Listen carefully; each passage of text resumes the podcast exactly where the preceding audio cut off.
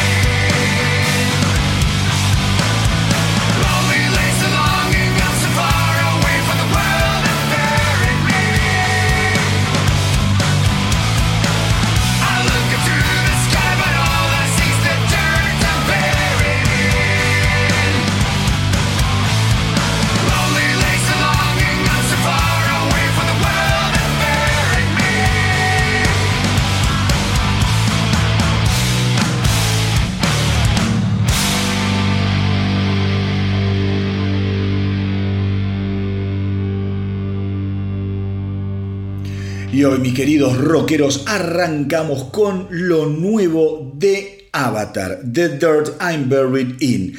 Esta nueva canción de los Avatar, de esta agrupación sueca tan potente, tan moderna, tan emocionante por momentos en cuanto a lo que es la forma de interpretar sus canciones, va a formar parte de su nuevo, su nuevo álbum que será editado el 17 de febrero, de febrero perdón, y que se va a llamar Dance Devil Dance. A ver, hay mucha expectativa eh, internamente dentro de lo que es eh, las filas de los Avatar en cuanto a este lanzamiento, Dance Devil Dance, del 17 de febrero, como les, les decía recién, porque los muchachos están diciendo que un poco la misión de Avatar con este álbum es básicamente salvar al heavy metal.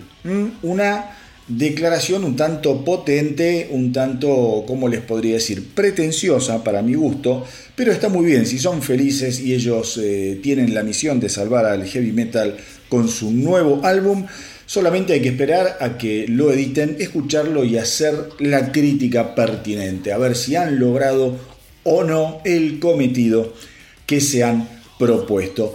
Ellos en un comunicado bastante extenso, acá lo tengo para leer algunas partes, eh, algunas secciones, ellos dicen que no hay armas en este planeta que puedan desafiar el poder de la guitarra eléctrica. Durante décadas el metal ha sido la fuerza más poderosa conocida por el hombre, sus dientes sónicos han roído el status quo una y otra vez, ampliando los límites de lo que puede crearse en la unión entre la sangre y la máquina. Si hubiera que, escribir un Monte Rushmore para todos los titanes del género, abarcaría el globo entero muchas veces. Eh, los inadaptados y los rebeldes son un faro ardiente.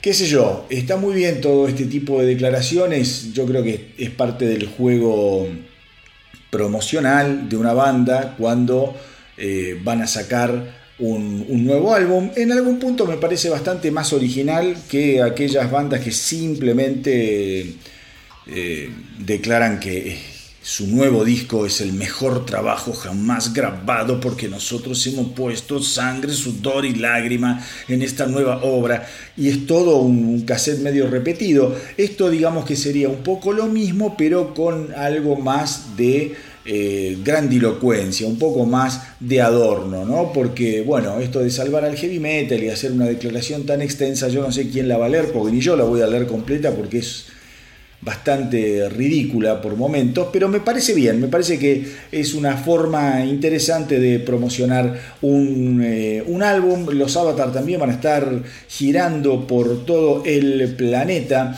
Por ejemplo, van a estar tocando en España, en Barcelona, van a estar tocando el 24 de marzo y el 25 de marzo en las ciudades de Barcelona y Madrid respectivamente. Esto lo cuento porque gracias a Dios tenemos muchos oyentes allá en la península ibérica, así que ya saben, los Avatar van a estar tocando el viernes 24 de marzo del 2023 en Barcelona y el 25, eh, sábado 25 de marzo del 2023 en la ciudad de Madrid. Las entradas, las entradas anticipadas van a estar eh, a un costo de 25 euros y si la sacan en el lugar, en la boletería o en la taquilla, como dicen por allá, les va a costar un poquito más caro, no mucho más caro, son 30 euros, así que 5 euros no, no le cambian la vida a nadie en este momento. Eh, por otro lado, les cuento que esta semana también hubo mm, eh, bastantes declaraciones y novedades en cuanto a lo que es el mundo Pantera. Ustedes saben que Pantera, bueno, se ha reunido obviamente los miembros sobrevivientes, eh, Rex Brown, con em, el señor Phil Anselmo, se han juntado con Zach Wild y con el baterista de Anthrax, Charlie Benante. Han comenzado a dar una serie de shows. Yo escuché bastantes, em, ¿cómo les podría decir?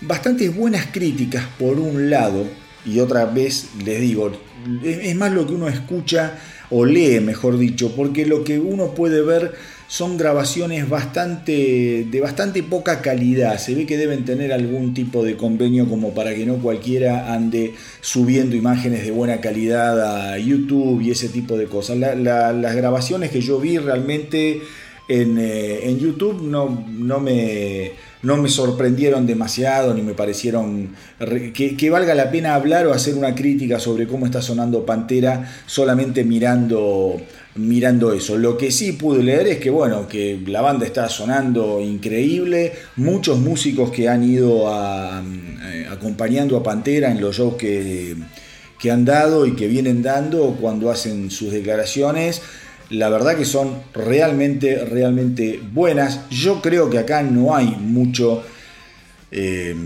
mucho tema de discusión ni de preocupación. Estamos hablando de cuatro músicos súper consumados, dos de los cuales ya eh, son eh, miembros originarios de, de Pantera y tienen todo el derecho, esto es un tema también que se discute mucho, tienen todo el derecho de salir y de mantener en alto el legado de una de las bandas más importantes de lo que es el heavy metal, principalmente de la década del 90. De hecho, todo lo que son los herederos de, como es de, los eh, hermanos Abbott, de Dimebag y de Vinnie Paul, han dado la bendición, han dado la bendición aclarando que esto no es eh, un intento por revivir a la banda, sino que más bien es, un homenaje y es mantener viva la música y la obra de, eh, Pantera. Y como les digo, son los herederos de los hermanos eh, Abbott, con lo cual ahí ya no, no, no, da para seguir discutiendo demasiado.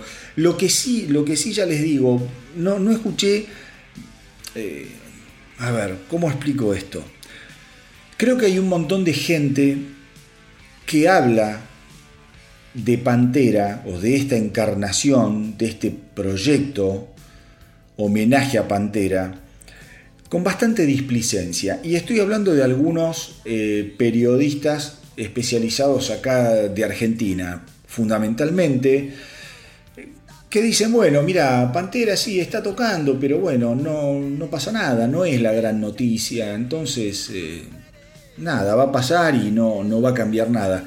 Y la verdad que me parece una, forma bastante mierdosa, bastante mm, de mala leche, estar como bajándole el precio a este proyecto que para mí, y yo lo dije varias veces, para mí es sumamente, sumamente importante, porque creo que le da la posibilidad este tipo de cosas le dan la posibilidad a un montón de chicos que no vivieron la era de Pantera, que no vivieron en esa época, en esa década, fundamentalmente la de los 90, que fue la década en la que Pantera explota, eh, al no vivir en, ese, en, esa instancia histórica, cultural, no van, no, no, no, no van a tener nunca el, ¿cómo les podría decir?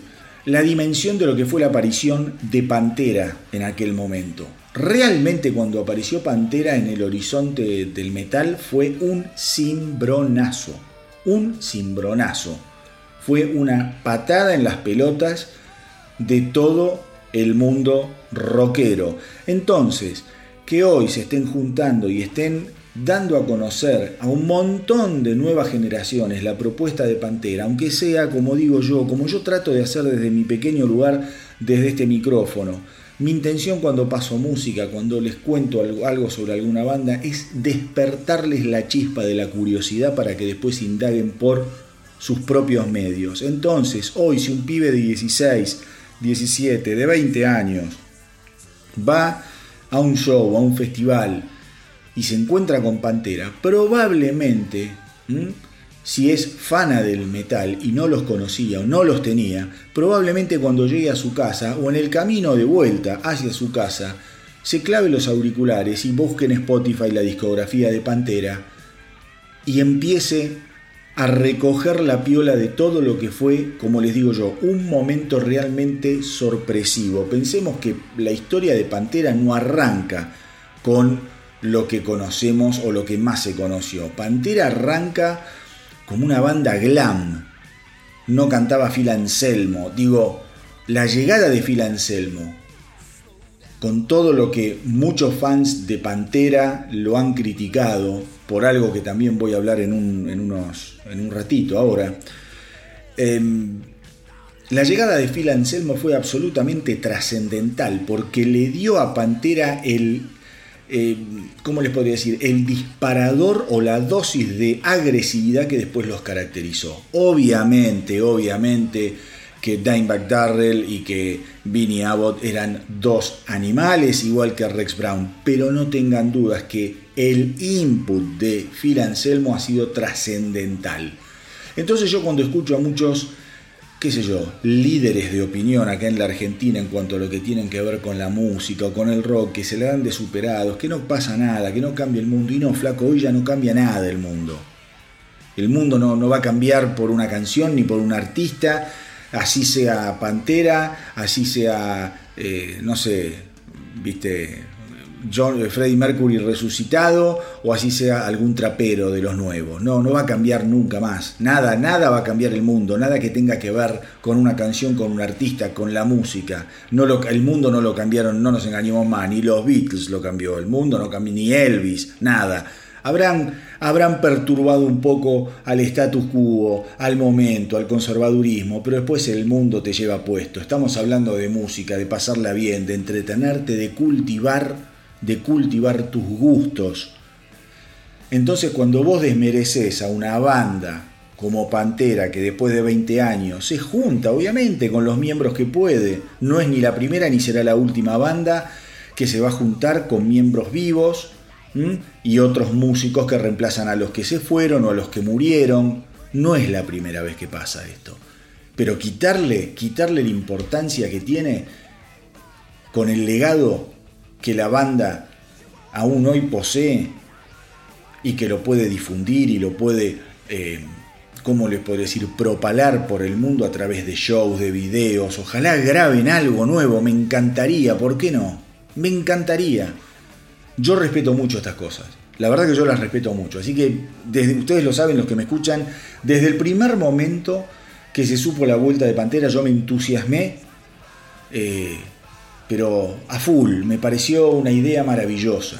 Lo que les decía también de Phil Anselmo tiene que ver, y esta con, la noticia que les quería contar ahora, porque Rex Brown estuvo hablando un poco sobre em, la mala onda que había quedado entre Vinnie Paul Abbott y Phil Anselmo después del asesinato de su hermano Dimebag Darrell Abbott.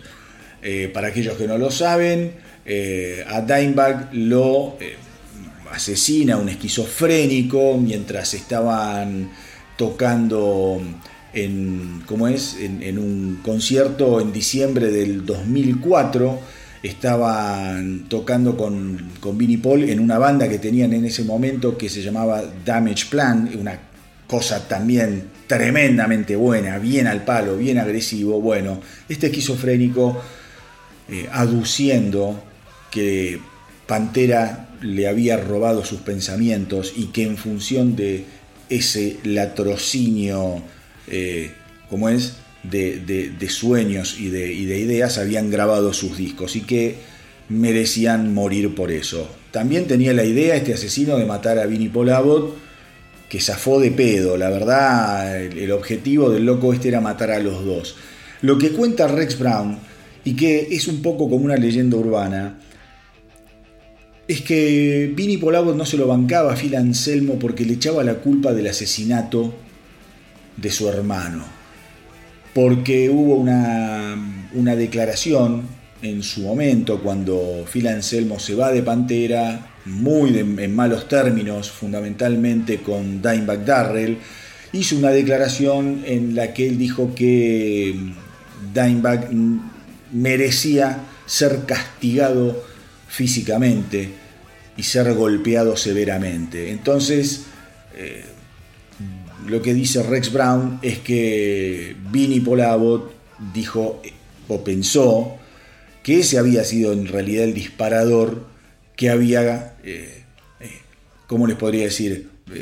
precipitado el asesinato de su hermano por este loco, como diciendo este loco se agarró de esas declaraciones y se propuso castigar a mi hermano como lo, había dicho en esas declaraciones Phil Anselmo.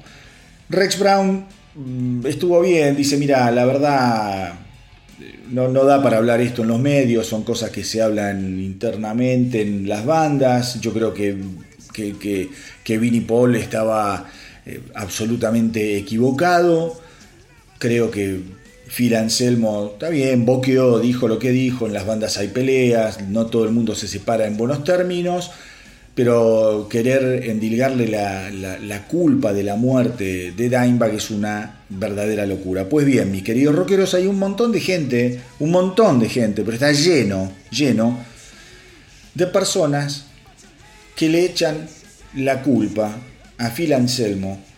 Algunos porque dicen, si no tuviese sido de Pantera, no, no, no hubiesen estado tocando los hermanos Abbott en eh, Damage Plan, entonces no lo hubiesen matado, bueno, todo contrafáctico. Y algunos otros dementes también dicen, bueno, tenía razón Vinnie Paul, vos dijiste que Dimebag merecía ser castigado y por eso este loco fue y se agarró de tus palabras para castigarlo. Bueno, Phil Anselmo por su lado esta semana también dijo que cuando la policía terminó de investigar, eh, al, asesino este para descubrir un poco las motivaciones, nada, se dio cuenta de que el tipo estaba absolutamente loco, después se comprobó que era un esquizoide, un esquizofrénico y que estaba tenía computadoras repletas, repletas de mensajes que tenían que ver con el asesinato no solo de, de, de Dimebag, sino también de Pantera, digamos, en su computadora tenía eh, varios documentos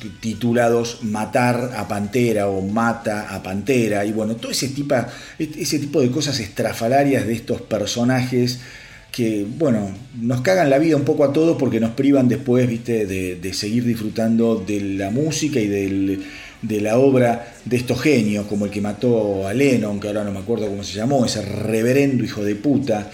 Eh, en fin, eh, entonces Rex Brown yo creo que estuvo bien, creo que un poco le quisieron tirar la lengua y, armar polémica, hubiese sido mucho más fácil para él generar algún tipo de polémica para promocionar a la banda, pero él fue muy, muy, muy sobrio como ha sido siempre. Rex Brown diciendo, mira, son cosas que no, no, da, para hablarla, no da para hablarlas en, en, los medios, aclaró esto de Vinnie Paul y Phil Anselmo y punto. Después estuvo también hablando Charlie Benante, el nuevo, digamos, integrante de, este proyecto Pantera, de esta encarnación de Pantera que cubre a Vinnie Paul, al desaparecido Vinnie Paul Abbott, en la batería. Como yo les dije hace un ratito, Charlie Benante es el genial baterista, genial baterista de Anthrax. Em, y un poco estuvo, le, preguntaron también qué, ¿Qué le, había pasado al tener que enfrentar el desafío de tocar los temas de Vinnie Paul Abbott? La verdad que Vinnie Paul era un gran batero, un enorme, enorme batero. A mí me, parecía que era súper preciso, tenía una contundencia y una precisión fundamentalmente con lo que son los dibujos, traten de escucharlo, con lo que son los dibujos eh, del, doble bombo. ¡Wow! Era un tipo con un dominio del doble bombo excepcional. También estamos hablando de Charlie Benante, que es uno de los mejores bateristas de su generación. Eh, digamos, no, no, no tiene muchos, eh, muchas contras para él ponerse a tocar un tema de quien sea. Supongo yo, el tipo lo que dice que, bueno, que él conocía obviamente las canciones, que durante años las había escuchado como fan y que quizá no conocía los pequeños detalles, viste, los arreglos de, de algunas partes de, las canciones en cuanto a lo que es la batería, con lo cual tuvo que ponerse realmente a abordar el asunto con mucho laburo y tocar esas canciones, según él, muchísimas veces, muchísimas veces, porque eh, él dice, vos cuando grabás una canción, tenés que tener en cuenta que esa canción la grabás de una manera, pero cuando empezás a tocarla en vivo comienza a tomar una forma diferente y a veces, eh, bueno, eso te puede, si vos sos un outsider como, como soy yo, quizás si, si, no sos muy consciente a la hora de estudiar una canción, medio que podés llegar a confundirte o a batatarte. Entonces tenés que estar muy, muy eh, atento a a, las versiones con las que vos vas a estar practicando para sacar una canción. Después en vivo a vos te va a pasar lo mismo que le pasaba al baterista original o al músico original. Quizá una canción se acelera un poco, una canción le pegás eh, algún, algunos eh, redobles o algunos arreglos o agregás algunas cosas o le quitas algunas cosas. Porque cuando estás tocando en vivo, dice Rex Brown, la adrenalina está permanentemente bombeando. Eh, así que él dice que en definitiva le tomó básicamente un par de meses realmente conocer y, decidir de qué forma iba a tocar, a tocar esas canciones. El primer show que tocaron, que fue en el Heaven and Hell Metal Fest en México el 2 de diciembre, hace muy poquito, dice que él sintió una emoción gigantesca y que le costó muchísimo, muchísimo mantenerse en eje para respetar el espíritu de la canción tal cual era, o de las canciones tal cual eran. Así que bueno, mis queridos rockeros, nada, quería comenzar con, con estas novedades, con la nueva canción de Avatar que me pareció, más allá de las declaraciones medio eh, grandiosas que hicieron. Me pareció un muy lindo tema, muy moderno, bien para arrancar el programa del día de hoy. Y también quería comentarles novedades sobre los señores de Pantera, porque sin lugar a duda yo creo que vamos a tener cada vez más y más novedades a medida que la gira se prolongue y ojalá así sea y quédense muy tranquilos que este astronauta siempre se las va a contar primero que nadie. Y ahora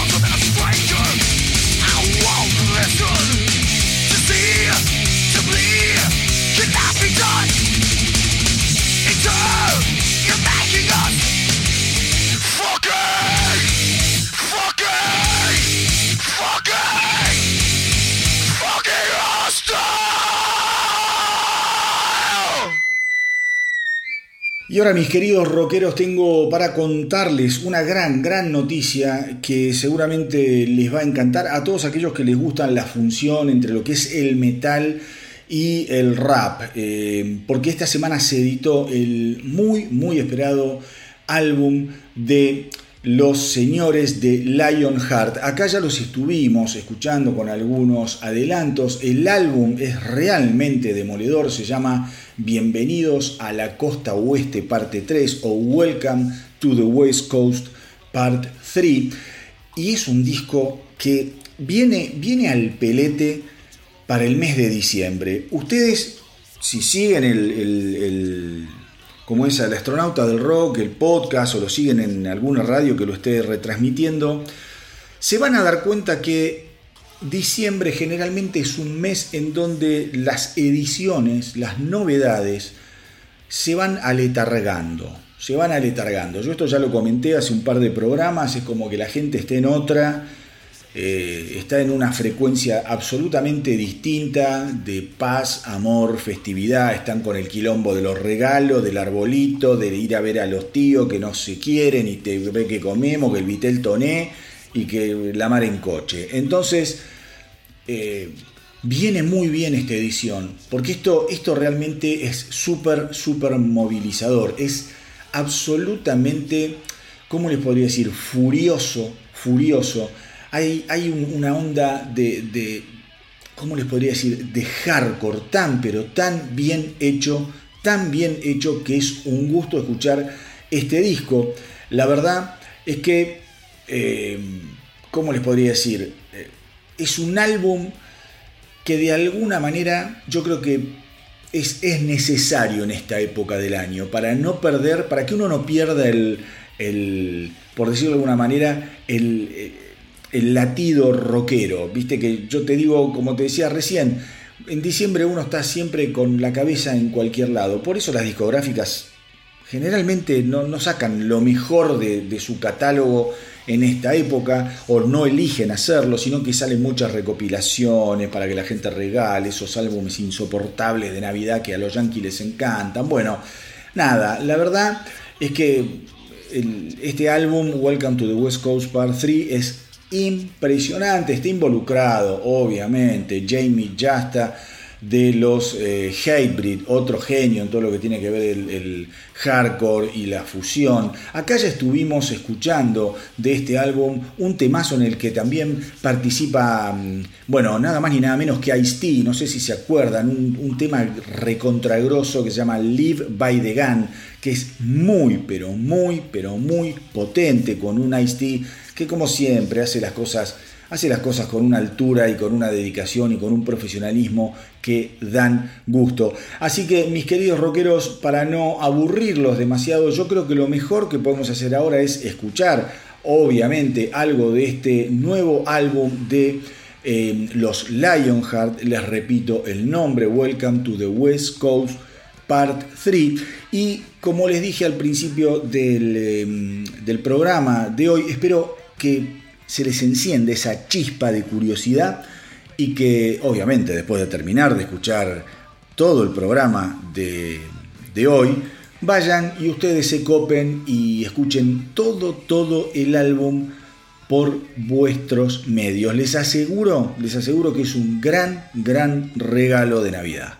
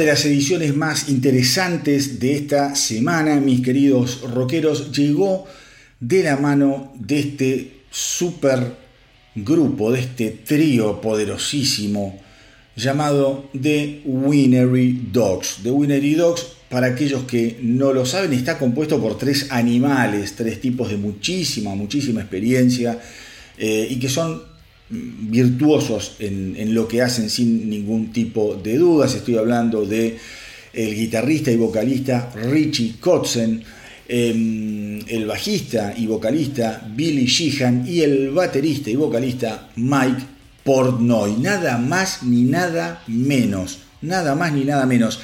Esta semana, como les digo, se eh, realizó el lanzamiento, la presentación mundial del primer adelanto de lo que va a ser el tercer álbum de The Winner Dogs, que se va a llamar simplemente 3 y que va a salir el 3 de febrero de 2023. Así que hay que jugarle al 3 ese, día.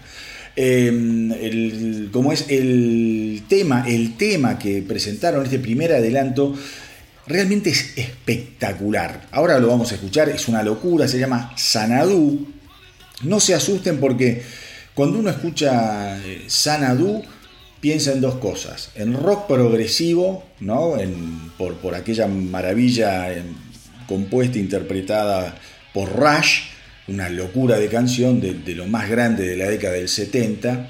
Eh, y también, si no, uno se puede llegar a, le puede llegar a dar un poco de, miedo por el lado de Olivia Newton-John y aquella película desastrosa de principio de los 80 en donde había música de Electric Light Orquesta que, bueno, habrán hecho un dineral, pero la película era espantosa realmente. Lo digo con conocimiento de causa porque fui a verla al cine. Aquella película Sanadú era horripilante.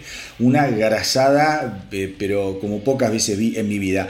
Así que no se asusten. No va por el lado progresivo, no se van a encontrar con un tema de 10 o 15 minutos y tampoco se van a poner, eh, a, ¿cómo se llama?, a hacer papas fritas en el, en el, en el aceite grasoso del Sanadú de Olivia Newton-John y Electric Light Orchestra. Esto es una canción de absoluto rock and roll, absolutamente rock duro, con una onda que se cae a pedazos, con unas guitarras que no se pueden creer y un Mike Pornoy que la verdad la verdad, este tipo puede tocar absolutamente lo que se le dé la gana. Es una bestia. Uno de los bateristas también, como esos bateros, como yo les decía recién de Charlie Benante, son esos tipos que están más allá de la media. Yo no sé si lo conté, yo no sé si lo conté acá, hice un video el otro día, que quizá me confundo, que lo, y acá ya lo conté, creo que no, porque no, seguro no lo conté.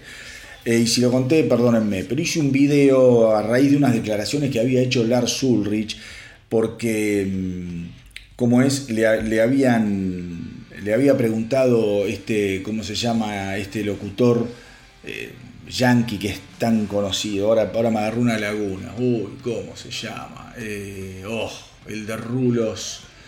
No puedo creerlo, no puedo creerlo. Voy a googlearlo para que vean que esto. A ver. Ah, acá ya me acordé. Stern, eh, Howard Stern. Le preguntó, que es muy incisivo el tipo, pero buena onda. Le preguntó si. ¿Qué había sentido cuando tuvo que ir a tocar al. al ¿Cómo se llama? Al, show homenaje, viste, de Taylor Hawkins dice, ¿qué, ¿qué, hubiera pasado si en vez de llamarte para tocar canciones de ACDC te hubiesen llamado para tocar canciones de Rush? Vos podés tocar canciones de Rush. Y la verdad que el Al Surrich, pobre, viste, en un acto de sinceridad y de madurez, dijo, mira, la verdad que algunas canciones de Rush podría tocar ensayándolas muchísimo, no es lo mío, pero si vos venís y me decís, venía a tocar 2112, todo el lado uno eh, sin parar, y la verdad que yo tendría que haberle dicho a Dave Grohl, no, flaco, no soy yo el batero, la voy a pasar mal haciendo eso porque no, yo no vengo de ese palo, yo tengo otra formación más clásica. Bueno, nada. Y entre una de las cosas que contaba Lars Ulrich era que él en un primer momento se presionaba mucho con todo ese tipo de preguntas, pero porque también era entendible, dice él, porque yo tenía que salir a, a competir con gente como, y lo menciona, justamente, a Mike Pornoy y a Charlie Benante. Pone esos dos ejemplos. Dice, esos tipos están absolutamente en otro nivel. Yo no tengo ese nivel de, cómo es, de perfeccionismo, de, formación de batería. Yo me formé solo, dice, no, no es lo mío. Yo me formé escuchando Black Sabbath y, y Deep Purple. Dice, pero la verdad estos tipos están en un, nivel increíble. Se los quería comentar, si es que no lo comenté, porque bueno, ahora eh, como es con este lanzamiento, con este lanzamiento de Winner y Dog Sanadu, que va a pertenecer o pertenece a lo que será el tercer disco de la banda. Me pareció realmente, realmente increíble, increíble cómo está interpretada la canción. Más allá de lo que está interpretada musicalmente, escúchenla con atención porque es una de las canciones con más onda que se ha editado en esta semana que pasó.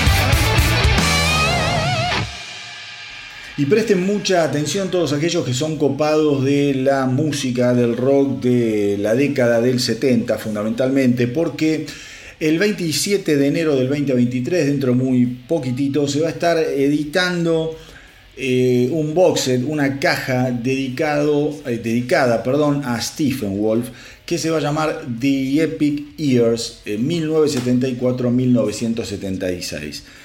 A ver, estamos hablando de una banda que mm, se formó, se formó en Los Ángeles allá por 1967, una banda muy icónica, muy volada, con mucho de psicodelia, mucho eh, de hard rock, una banda muy muy interesante en aquel, en aquel momento, em, como les digo yo, mediados y fines de los, de los años 60. La banda estaba formada por John Kay en lo que era la voz, guitarra y armónica, Goldie McJohn en todo lo que eran los teclados, eh, Jerry Edmonton en batería, Michael Morach en lo que es guitarra principal y Rushton Morv en bajo. Recordemos también que ellos eh, firman su primer contrato de grabación, eh, ni bien se forman prácticamente, allá por fines del 67, principios del 68, y en el 68 editan el sencillo de Born to Be Wild, aquella canción maravillosa que musicalizaría otra película eh, paradigmática de la época, que fue Easy Rider, protagonizada por Danny Hooper, Peter Fonda y un jovencísimo también Jack Nicholson, ¿eh? que esa película se estrenó en, el, en 1969, con lo cual todos esos años iniciáticos de Stephen Wolf fueron realmente intensos. Eh, después, durante los siguientes cuatro años, la banda, escuchen esto, cómo se grababa en esa época. En cuatro años grabaron ocho discos ya gastados, ¿no? con una corta vida, por decirlo así, en el 72 se disuelven eh, y, como es, y después de un par de años en el, en el 74 resurgen una vez más y graban eh, otros tres discos. Pues bien, esta época, esta época es que eh, va a estar representada en el box set de em, Stephen Walt, The Epic Years, de 1974, 1974 a 1976. Lo interesante, lo interesante además de este box set que va a recopilar todos estos tres álbumes finales de la carrera de Stephen Walt en lo que fue la década del 70, es que además va a traer dos canciones eh, adicionales que son como joyas jamás escuchadas. Veremos, hay que escuchar después porque capaz las canciones no están buenas o son versiones raras de canciones que después adquirieron eh, conocimiento tomando otro formato. En estas cajas hay que muchas veces tener cuidado porque a veces te venden eh, como es chicha por limonada. Con lo cual, nada, lo importante, lo importante es que quizá esta etapa que no es tan, tan conocida, tan junada de los Stephen que va del 74 al 76, va a ser recopilada para que podamos redescubrirla el 27 de enero del el 2023.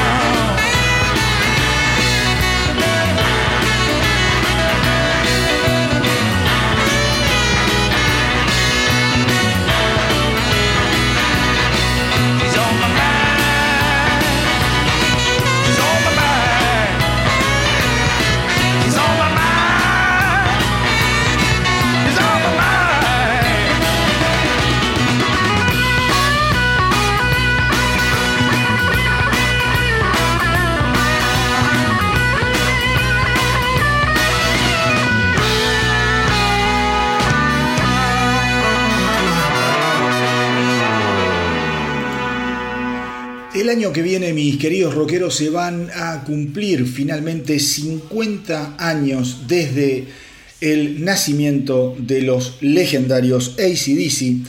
Y esta semana se conoció la noticia sobre un libro oficial que van a estar publicando los, eh, como es la editorial Rufus, es una editorial que es también muy muy activa en todo lo que son las ediciones de eh, libros dedicados a estrellas o bandas de rock o al tema del rock en general. Va a salir en el 2023 y se va a llamar ACDC 50 Years of High Voltage Rock and Roll. Eh, yo creo que esto va a traer un, digamos, un nuevo éxito comercial en la carrera de los australianos, porque todo lo que toca ACDC se convierte literalmente en oro y algo así que es tan conmemorativo, que tiene que ver con las cinco décadas de permanencia de la banda, creo que va a llamar muchísimo la atención. Yo me voy a anotar, obviamente, eh, para poder conseguir una, copia, para poder hacerme un, un autorregalo de, como es, de este libro conmemorativo de los 50 años de ACDC. La verdad, la verdad es que yo tengo un par de, libros ya de... No, no, de ACDC, tengo uno, uno de ACDC que mm, es un clásico, es un clásico, se llama eh, The Youngs, The Brothers Who Create ACDC o una cosa así.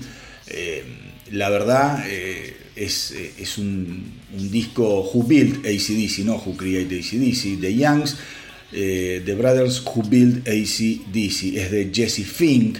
Y la verdad es que es un librazo, es un librazo porque no es, ¿cómo les podría decir?, complaciente. Es un libro bastante incómodo de leer por momentos cuando uno es tan fanático de ACDC como soy yo porque creo que te humaniza a, los hermanos Young, fundamentalmente, con todo lo que significa humanizar a este tipo de personajes, con sus lados oscuros también, y a veces leer cosas que no están tan buenas, que uno desconocía, actitudes, formas de hacer las cosas, es como violento, pero después cuando te amigás, te amigás y vos realmente te das cuenta que estás leyendo una crónica de, una banda y que los hechos son hechos y no hay nada que hacerle y que eso no quita la genialidad y que no quita el éxito y que no quita la pasión que uno siente por, por el artista, te das cuenta que estás leyendo un documento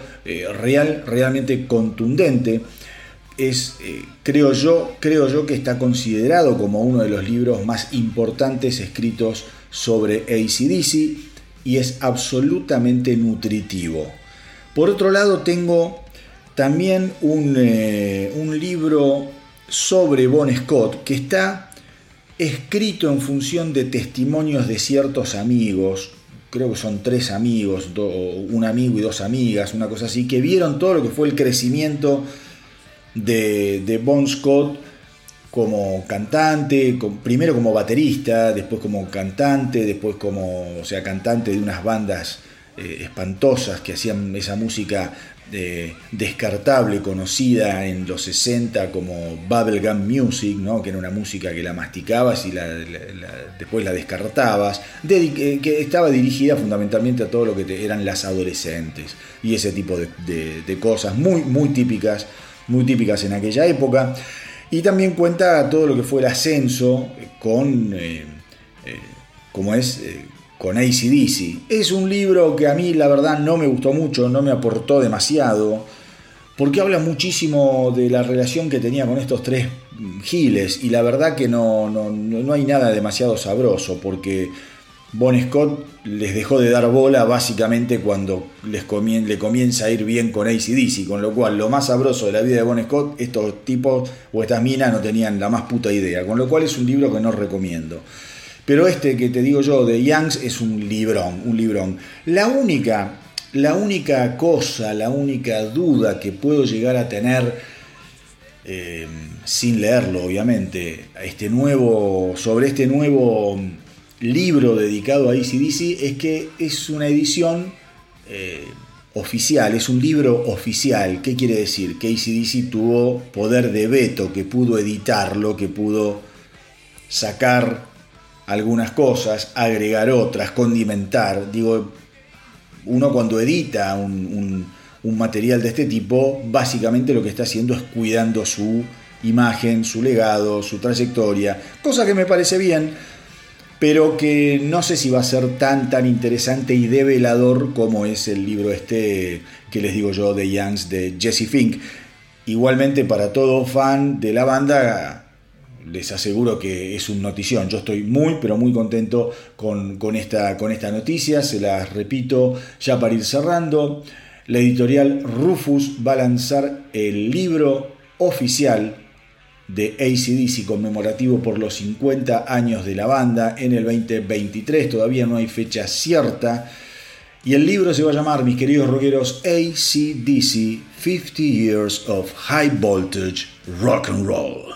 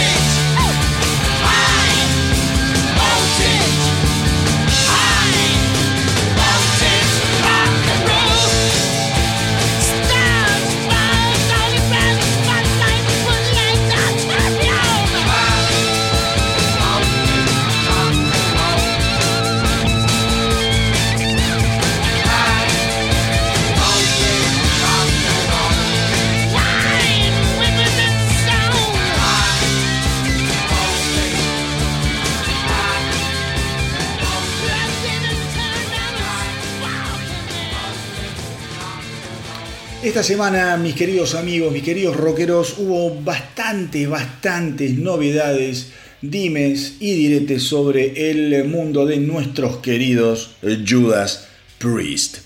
Vamos a ir por partes. Todos sabemos que Judas Priest eh, fue inducido al Rock and Roll Hall of Fame junto con los ex miembros, el baterista Les Binks y KK Downing. KK mm, Downing, el violero histórico que hizo eh, de las suyas durante prácticamente 40 años junto a, eh, ¿cómo es? Eh, Judas Priest y a su coequiper genial Glenn Tipton. Básicamente, básicamente lo que sucedió es que después de, de lo que fue la inducción al Rock and Roll Hall of Fame, había ciertas esperanzas de que ambas partes pudieran llegar a un entendimiento. Yo acá di un par de teorías que no se cumplieron, hay que decir las cosas como son, eh, porque aparentemente las cosas entre KK Downing y Judas Priest siguen estando para el culo, mal. Más allá de la emoción que dicen cada uno por su lado. cada uno, KK Downing no dijo demasiado, la verdad, pero viste, salió a hablar.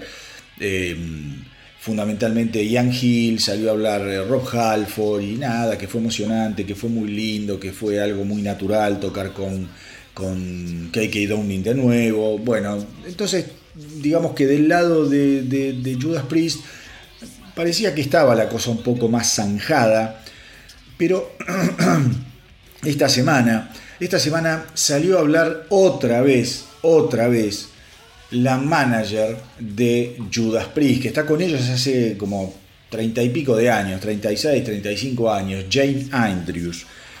Salió a hablar nuevamente, ella ya había hablado eh, sobre todo lo que había sido la inducción y no sé, no, no, no, había estado tampoco bueno lo que dijo en aquel momento que tenía que ver eh, con, con algún tipo de de posibilidad por parte de Judas Priest de, como les decía yo, eh, de hacer las paces con, con KK Downing, que no era el objetivo y que ella en realidad estaba más para organizar el evento y definir el tiempo, que iba a tocar la banda junto con los organizadores, pero no, o sea, medio se había querido lavar las manos de todo el tema, no había estado bueno. Eh, y esta semana creo que la terminó de pudrir, porque eh, cuando le volvieron a preguntar sobre lo que había sido ver a KK Downing, también le, tiró tierra, dijo que el tipo estuvo muy cortado, que no... Que, ojo, capaz es cierto, capaz es cierto, pero digo, no tenés necesidad de seguir generando quilombo. Viste, recién te contaba lo de Rex Brown que dice, no, esto no hay que hablarlo con la prensa. Me parece que, viste, también es aflojar un poco ¿no? los decibeles, pues ya son tipos que están grandes y bueno, pienso por ejemplo en la muerte de Christine McVie y los Fleetwood Mac que echaron a Lindsay Buckingham y la última gira la tuvieron que hacer con Mike Campbell y con el otro flaco de, de, no sé qué banda. Eh, digo, no, no, y y por, por, no, por no poder zanjar diferencias, por no poder decir, loco, bajemos un poco el tono, privaron a la gente y se, privaron ellos de una última gira con la, con la formación de Rumors. Entonces digo, wow, viste, me parece como que seguir tirando tierra con el tema de KK Downing, me parece lo mejor que pueden hacer, ya está, ya se vieron la jeta, tocaron, no hablen más durante un tiempo del asunto y qué sé yo, quizá en un año pueden volver a juntarse, tomar un café, un té, porque son ingleses, ¿no? son como unas viejas gordas que pueden sentarse a tomar té y decir, loca, te perdono, volvamos a tocar juntos, aunque sea por última vez, dos años más y chao, y que quede todo bien. Pero no, la mina esta salió a decir que, que KK Downey no estaba de mala onda, en el fondo no se acercó al camerino a saludar a nadie, se encerró en su lugar, en su propio camerino, y, se mantuvo muy, muy alejado del resto de la banda y que, mm, bueno, que por parte de Judas Priest, obviamente, ¿qué va a decir esta señora? Eh, ellos tenían como, ¿cómo les puedo decir? La idea de que ya todos los problemas habían sido superados con KK Downing, pero que KK Downing aparentemente no tenía la misma manera de ver las cosas y ella dice es triste porque la verdad muestra que eh, eh, él, tenía, él tuvo la oportunidad de acercarse, de hablar frente a frente y no lo hizo. En fin, y dale que va. Y lo peor que pudo hacer esta muchacha, eh, como verán, no me cae bien, porque ya cuando la leí hace unos meses, las declaraciones que hizo me rompió las pelotas. Me pareció una boluda. Eh, bueno, y ahora la, empeoró porque dice, la verdad es que lo notamos hasta inseguro al momento de tocar, pensemos que él dejó la banda hace más de 10 años, nosotros en ese tiempo estuvimos girando y los músicos de Judas Priest no han parado de tocar y tienen todo, eh, ¿cómo te podría decir? Todos sus, talentos, como dicen ellos, los chops, tienen todas sus sí, sí, sus talentos como intactos y bien entrenados, y a él se lo notaba quizá un poco más intranquilo y medio dudoso en, en algunas secciones. Hasta ahora, hasta ahora por lo que yo sé, KK Downing no dijo nada al respecto. Veremos qué pasa porque estas cosas generalmente, generalmente traen cola, traen cola. Por su parte, por su parte, eh, el que también estuvo haciendo declaraciones, ya más tranquilo, obviamente es Richie Follner, el hombre que ha vuelto de la muerte no una, sino dos veces. Es algo increíble lo de este muchacho, tan joven, pobrecito y con tantos líos en el corazón. Dice que bueno, que él siente y sigue sintiendo que cada vez que mm, se sube al escenario es un verdadero honor estar tocando en Judas Priest. Eh, dice, es un honor enorme que crece con los años. Dice que cuando mm, él comenzó, eh, solamente, digamos, tenía la función de cubrir y de reproducir las partes de, de ¿cómo es? De KK Downing cuando se había, cuando se había ido. Eh, sin embargo, Follner dice que con los años te volvés parte de la banda y comenzás a proponer y a decir y, a opinar sobre la manera en que se pueden hacer las cosas, podés ponerle tu, eh, tu estilo a la forma de tocar la guitarra, podés proponer formas de componer. Entonces cuando dice, dice como es Richie Follner, cuando además de eso vos ves que la fórmula replanteada conmigo, que soy un nuevo integrante, sigue vendiendo álbumes y sigue vendiendo tickets, dice, bueno, ya es como que te sentís eh, realmente hecho y eso a mí me da una alegría, una alegría y un honor gigantesco poder haberme integrado a esta banda tan pero tan legendaria eh, en la que ya hace más de 10 años que estoy. La verdad que a mí Richie Follner me parece un tipo súper ubicado, recontra correcto, además de tener un talento gigantesco. Y por último, eh, cruzando a las filas nuevamente de KK Downing, les cuento que Tim Ripper Owens estuvo hablando sobre lo que va a ser el próximo álbum de los KK's Priest, la banda formada por KK Downing, junto a Tim Ripper Owens. Eh, va a ser el segundo álbum, va a ser el segundo trabajo. El primero es absolutamente fantástico, la verdad. Eh, Sermons of the Sinner se editó en octubre del 2021. Yo acá hice una crítica excelente. A mucha gente que conozco no le gustó tanto y muchos le han criticado que básicamente es una copia de Judas Priest. A lo que yo digo, ¿qué carajo querés que haga KK Downing a esta altura, querido amigo? Cumbia, villera. Y no, va a seguir haciendo heavy metal del que él prácticamente inventó junto a los Judas Priest. El, sonido de Judas Priest es un sonido súper característico que antes no existía y del que KK Downing es uno de sus creadores. Entonces, macho, ¿qué carajo quieren que haga? Déjense de quejarse, disfruten que ahora en vez de uno tenemos dos Judas Priest.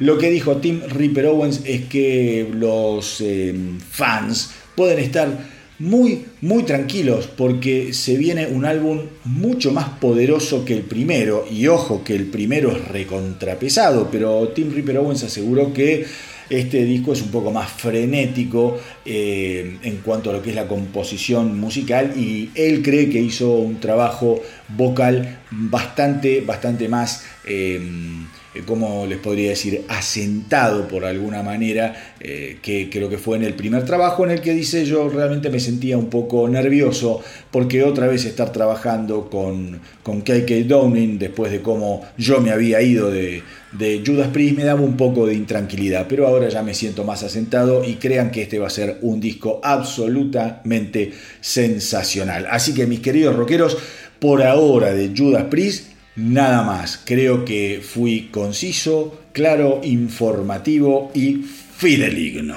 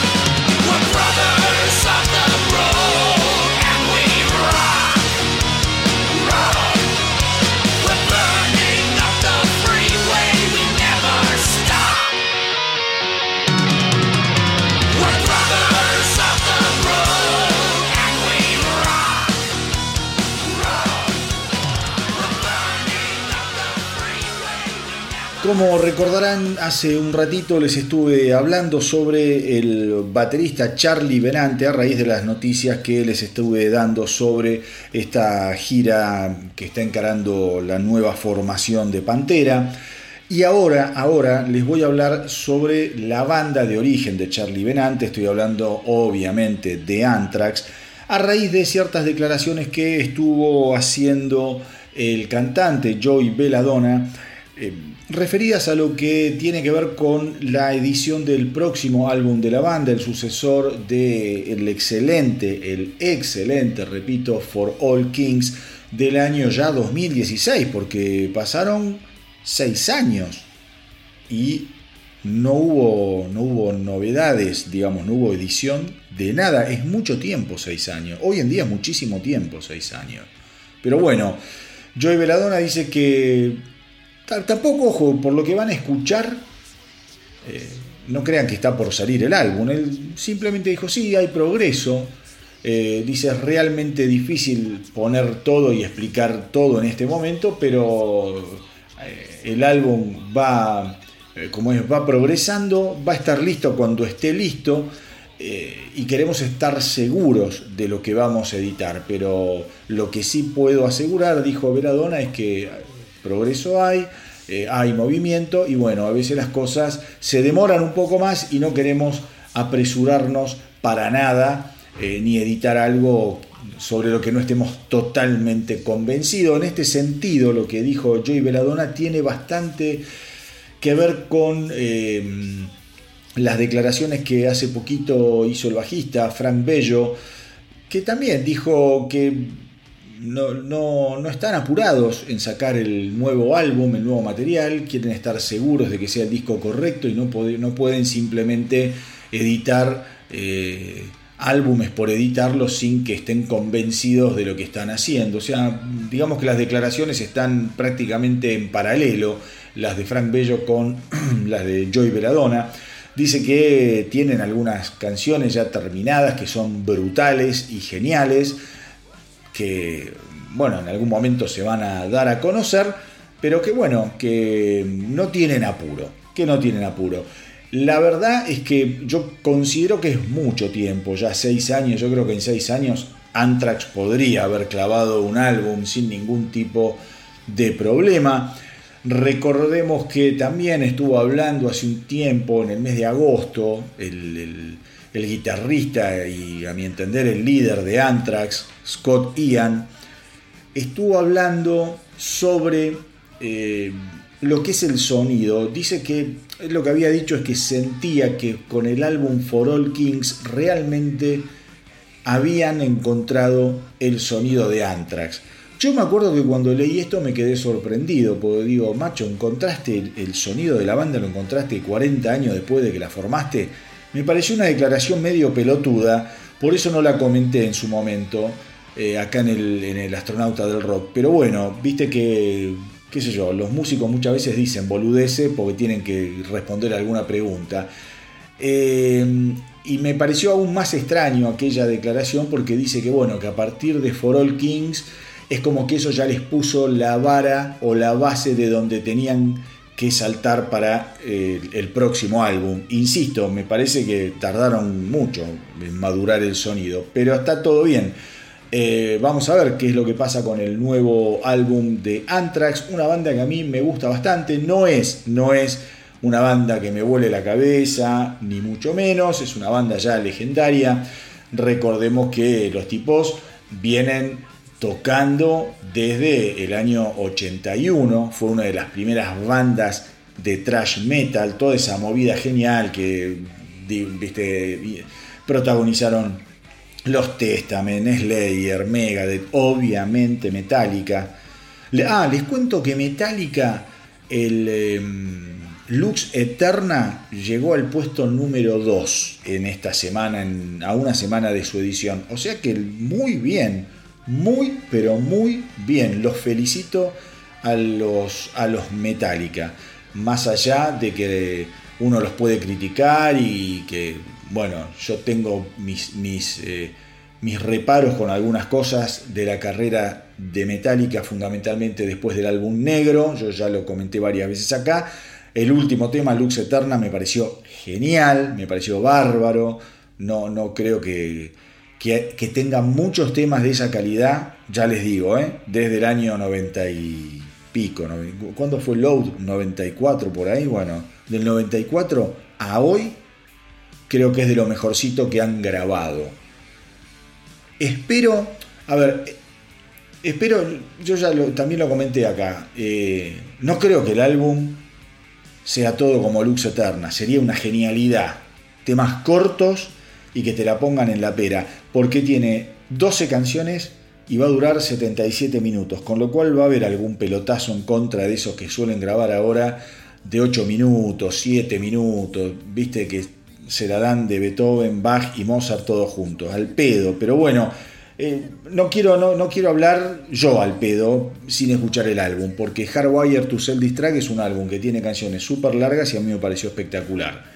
Eh, dentro del promedio, ya les digo, de lo que puede ser la palabra espectacular, dentro del promedio que venía Flogel y Mortadelli del 94 a la salida de Hardwire, que no sé, hace 4, 5 también, no sé cuántos años hace que salió. Bueno, siguiendo, como le quería comentar así como al pasar lo de mm, el éxito de Lux Eterna que llegó al puesto número 2. Siguiendo con Anthrax y ya para ir cerrando el tema de los muchachos, recordemos también que, mm, bueno, Anthrax viene, como les digo, tocando desde el año 1981 y que en los últimos años ellos también han resurgido, eh, más allá de los 11 álbumes que tienen editados eh, y de girar por todo el planeta, ellos han resurgido justamente cuando le dieron la entrada eh, a lo que son las giras con los Big Four o las presentaciones con los Big Four en donde estaban Metallica, Slayer y Megadeth. Yo creo que eso también les dio una legitimidad a los Anthrax que eh,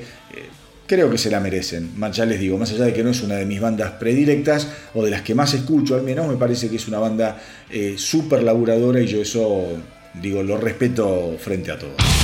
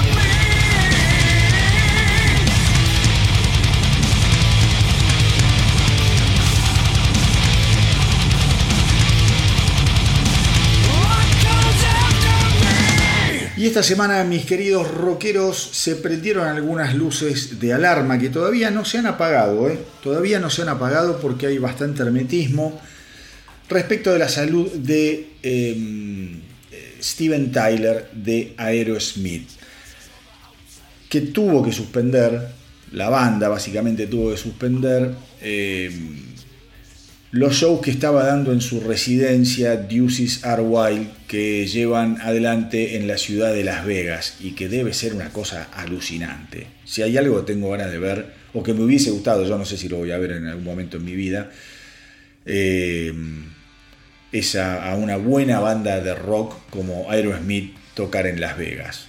Las Vegas es, para los que no la conocen, les cuento, es una ciudad de lo más alucinante, es un parque de diversiones para gente grande.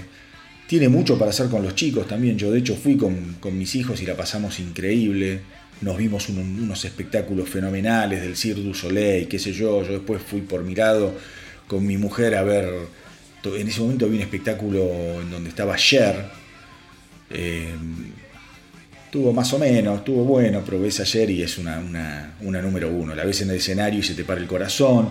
Después vi un espectáculo también con mi mujer dedicado a, Elvis, que creo que era del Cirque du también espectacular. Bueno, la verdad que es una ciudad alucinante, súper divertida, salvaje y que va mucho más allá de, los, de los casinos. Yo no, voy a jugar, yo no juego, no soy jugador, gracias a Dios no tengo esa tara. Eh, si te gusta jugar, yo creo que te perdés lo mejor de Las Vegas, que es todo lo que. ¿No? Porque los casinos te metes ahí, pareces un pollo eh, que, los meten en esos galpones, viste, todo el día con la, luz prendida para que picoteen y engorden rápido. Bueno, acá también te encierran, te sacan las ventanas, estás en un lugar iluminado artificialmente dándole a la ruleta y en vez de engordarte te están dejando cada vez más flaco, porque la idea es que pierdas, no que ganes. Pero bueno, dicho esto.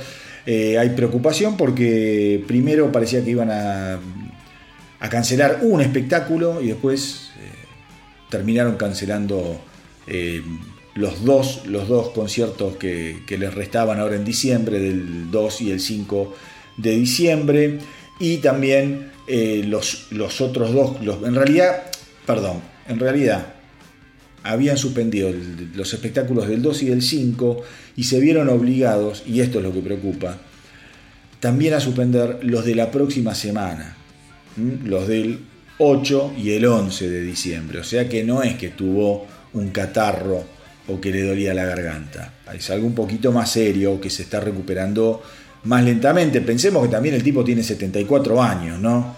Con lo cual debe necesitar, si es para una gripe boluda, debe necesitar un poco más de tiempo porque no se jode a esa edad. Ahora, lo que me llamó la atención, lo que me llamó la atención es la mala onda de, mucha gente. Yo estuve leyendo, la gente está totalmente loca.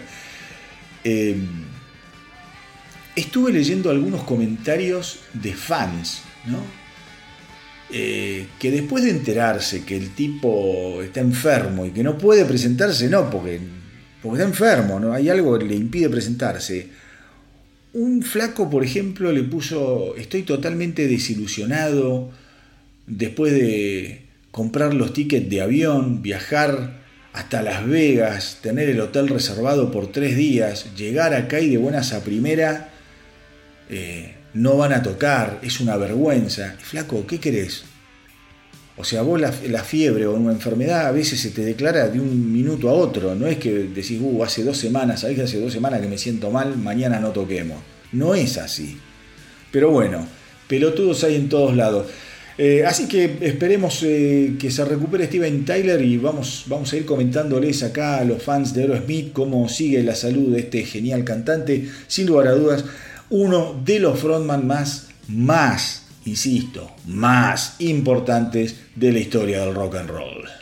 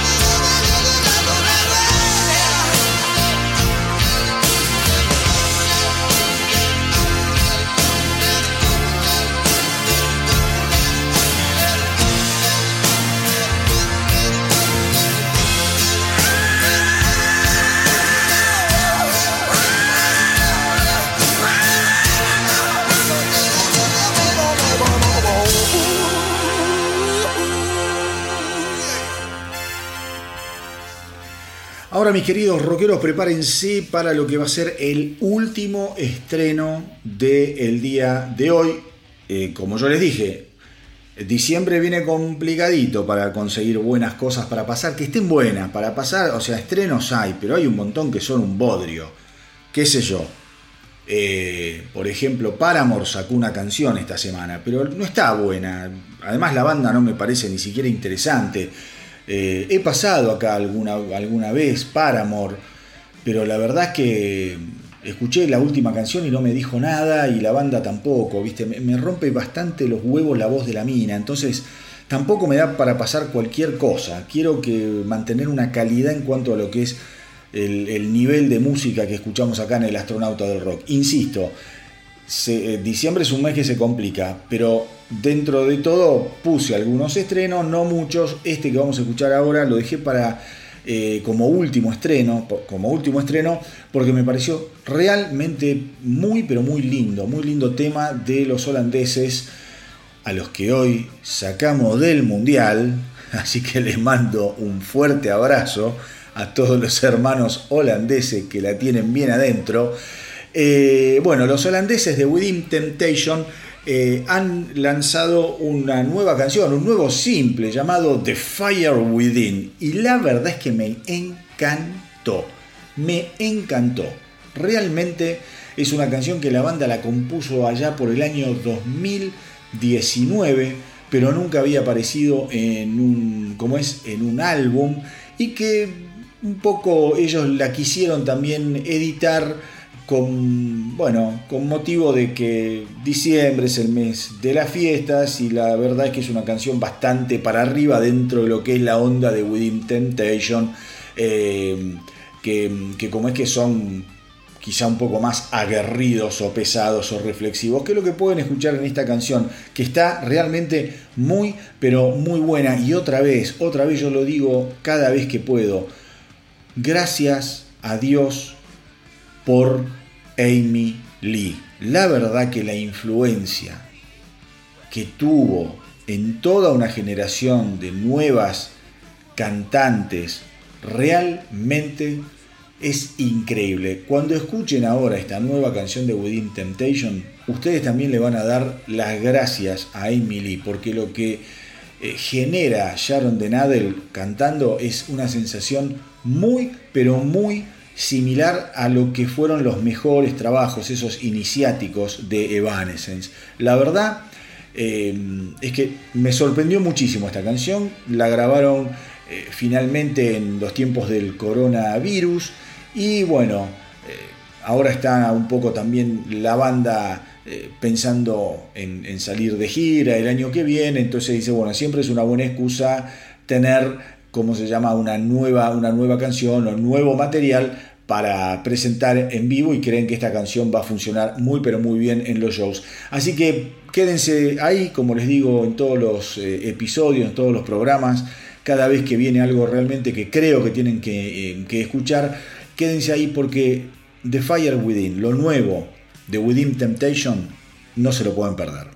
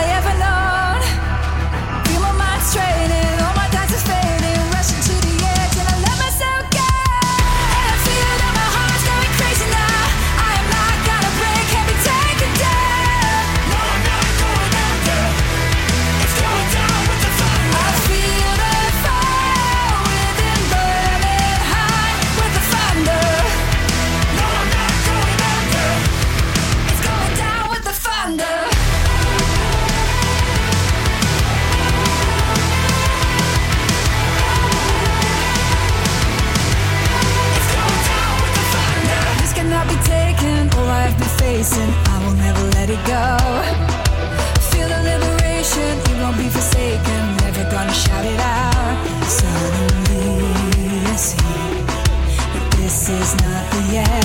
Whoa,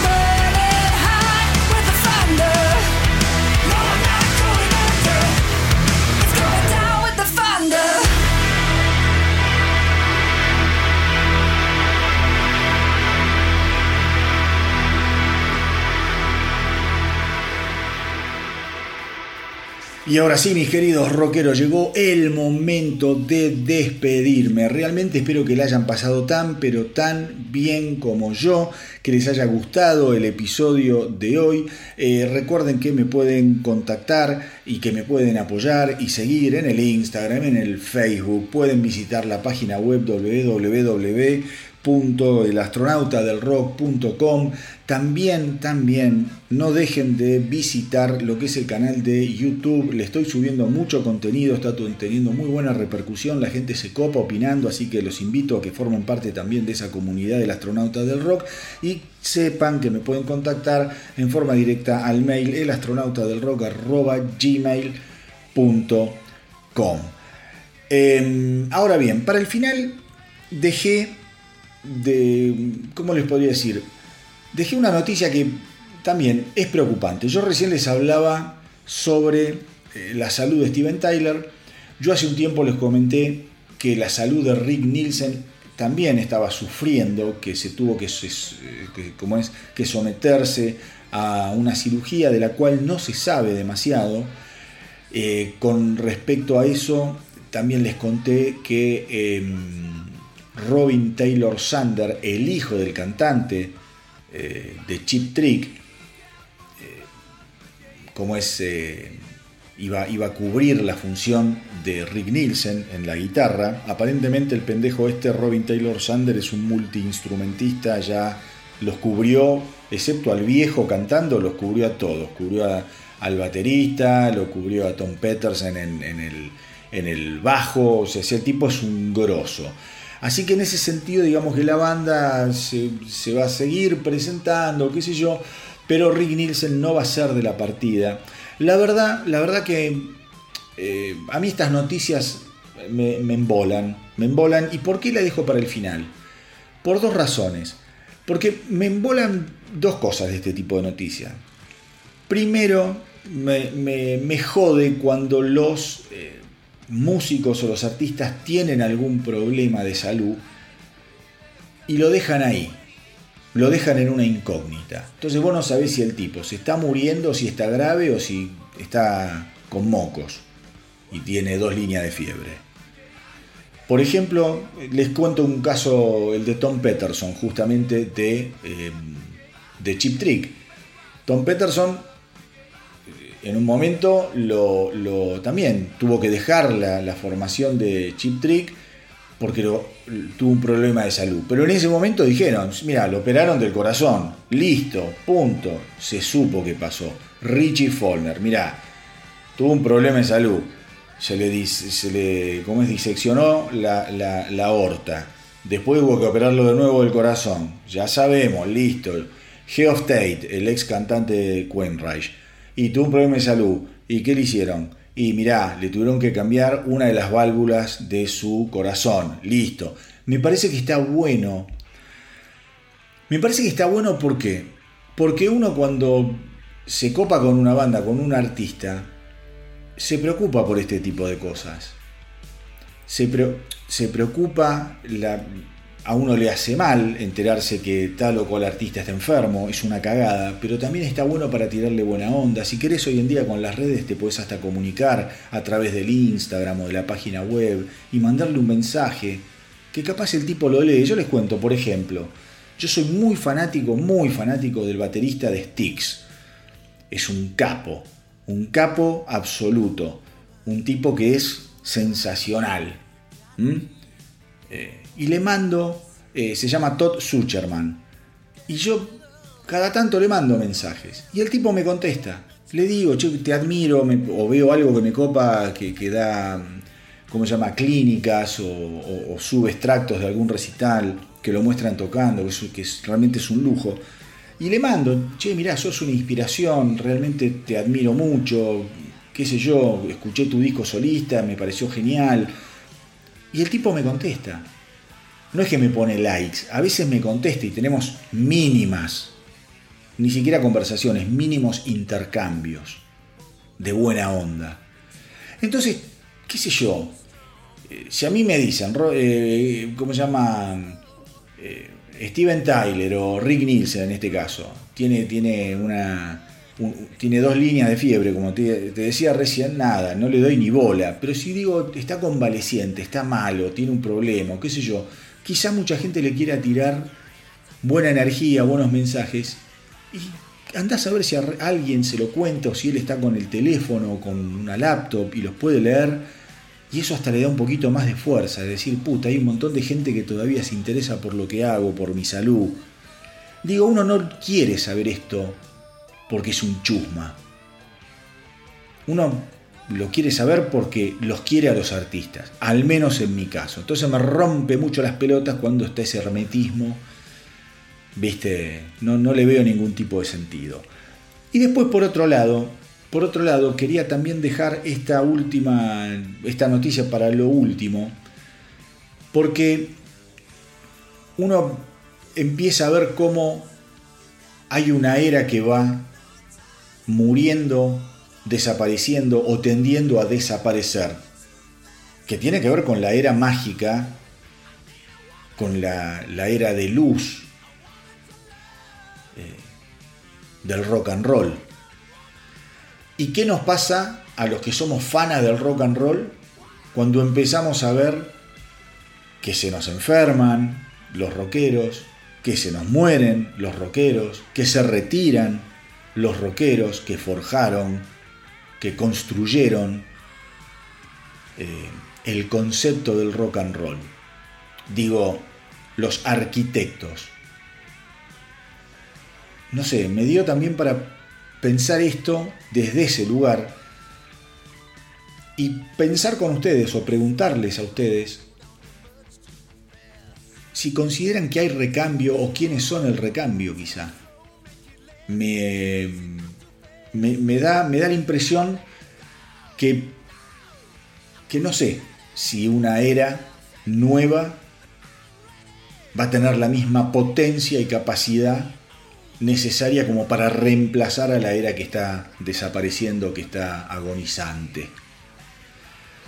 Eh, no sé, para pensarlo, se me dio terminar un poquito más en forma reflexiva, un programa que vino bastante al palo, con información creo que buena, como siempre. Eh, me, parece que también es lindo a veces apretar el freno frente a ciertas cosas, o sea, insisto, vuelvo, Christine McVie, se, Christine McVie se murió la semana pasada, la semana anterior murió Wilco Johnson, digo, la guadaña viene complicada desde hace años, pero muy complicada.